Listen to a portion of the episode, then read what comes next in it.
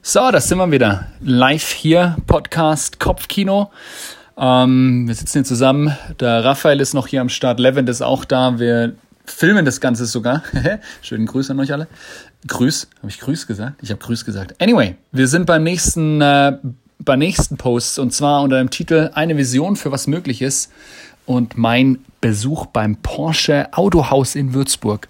Das Ganze ist jetzt schon, oh shit, das Ganze ist schon 13 Jahre her. Ähm, ja, unglaublich aber wahr. Eine der größten Lektionen in Bezug auf meinen Wert so äh, und das Potenzial, was in mir so schlummert, habe ich damals in dem Porsche Autohaus bekommen. Da war ich 19 Jahre alt. Da hatte ich gerade meinen Führerschein und bin mit meinem ja nicht so ganz Porsche Auto, mit meinem Ford Fiesta 91 bin ich da, Baujahr 91, bin ich dort auf dem Hof drauf gefahren.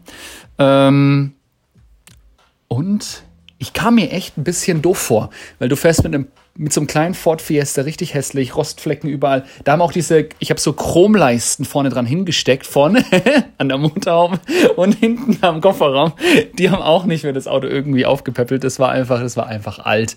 Ähm, ja, und dann, das hat halt trotzdem nichts genützt, diese Chromleisten. Du fährst auf dem Parkplatz drauf und du fühlst dich einfach wie am falschen Fleck.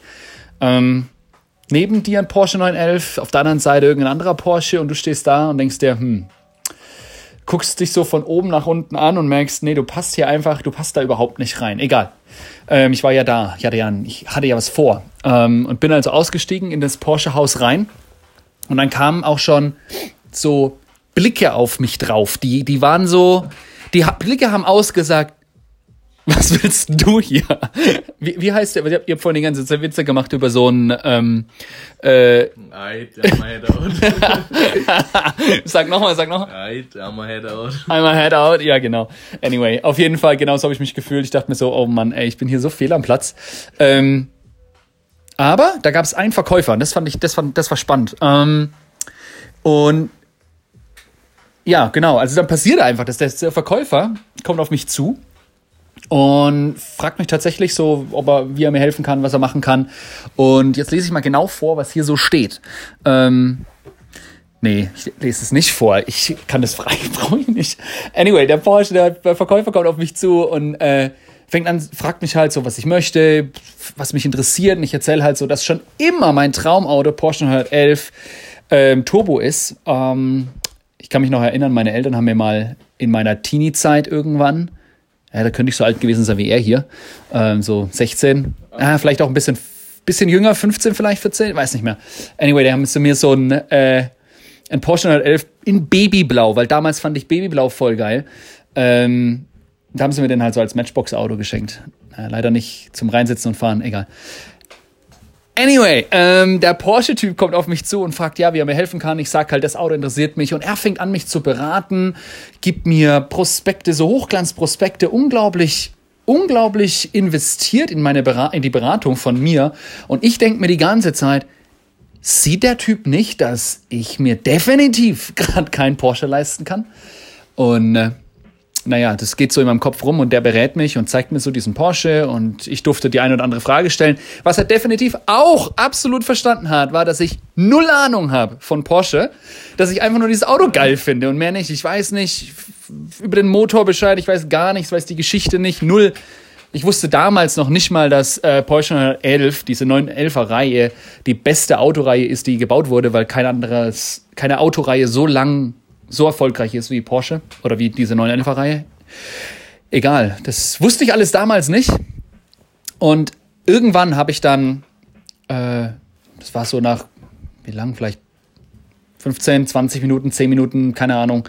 Wir hatten ein längeres Gespräch und am Ende musste ich trotzdem fragen. Ich so, hey, ähm, ich meine, es ist ja total offensichtlich, dass ich mir gerade kein Porsche leisten könnte ähm, warum er sich dann trotzdem die Zeit nimmt, mich zu beraten, auch noch so mir die ganzen Magazine gibt und all diese Sachen.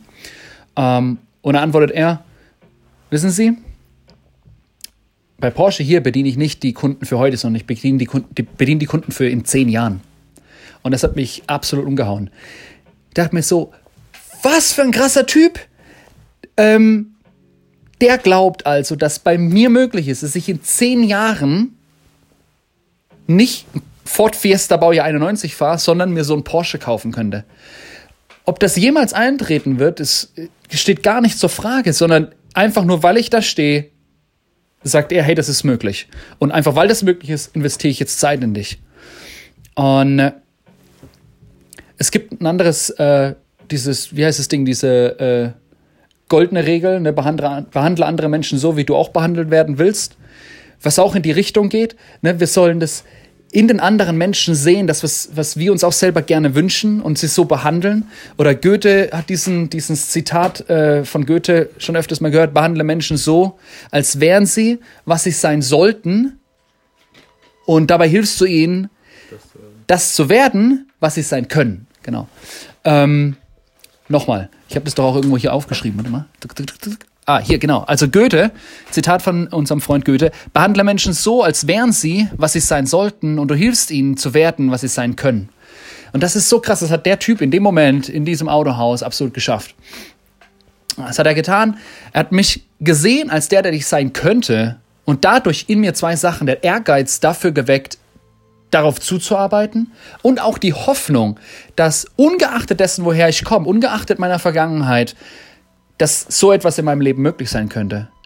Egal, ob ich einen schlechten Hauptschulabschluss habe, egal, ob ich nur eine dumme Schreinerausbildung gemacht habe, ne, Schreinerausbildung war eigentlich cool, aber egal, wo ich in meinem Leben jemals stande, bei mir sind alle Dinge möglich. Ich muss einfach nur mit Ehrgeiz drauf zuarbeiten, losgehen und Fokus halten.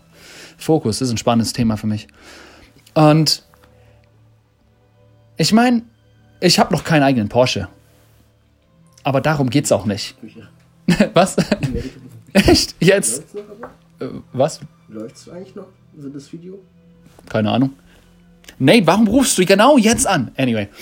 Ähm, die Frage ist jetzt für euch alle da draußen, ähm, wie siehst du die Menschen um dich herum? Und was glaubst du, ist in denen ihrem Leben möglich? Und was hältst du für möglich bei denen? Schaust du auf das, was sie heute sind? Oder orientierst du dich an dem, was sie sein könnten? Was wenn, was wenn die Person, die dir am meisten auf den Sack geht, die Person, die dich mega nervt, was ist, wenn genau die der nächste Schulleiter wird, der nächste Präsident wird, der nächste Chef wird, der nächste Abteilungsleiter wird, der nächste Feuerwehrmann wird, die nächste Führungskraft, ein Weltverbesserer, was ist, wenn die Person, die dich am meisten nervt, die du am liebsten runterlaufen lassen würdest, dir du eins reindrücken willst, was ist, wenn genau die Person in der Zukunft genau an der Position stehst, äh, an der Position steht, wo du mal eigentlich Einfluss haben möchtest? Fang an, Menschen so zu behandeln und so in sie zu investieren, ja, als wären sie schon das, was sie, was sie gewiss sein könnten. Lass uns gemeinsam anfangen, die Welt um uns herum zu verändern.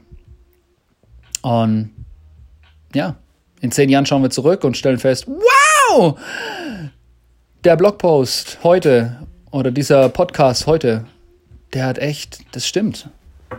Hoffe ich doch. Anyway, ich wünsche dir noch einen schönen Tag. Bis dann.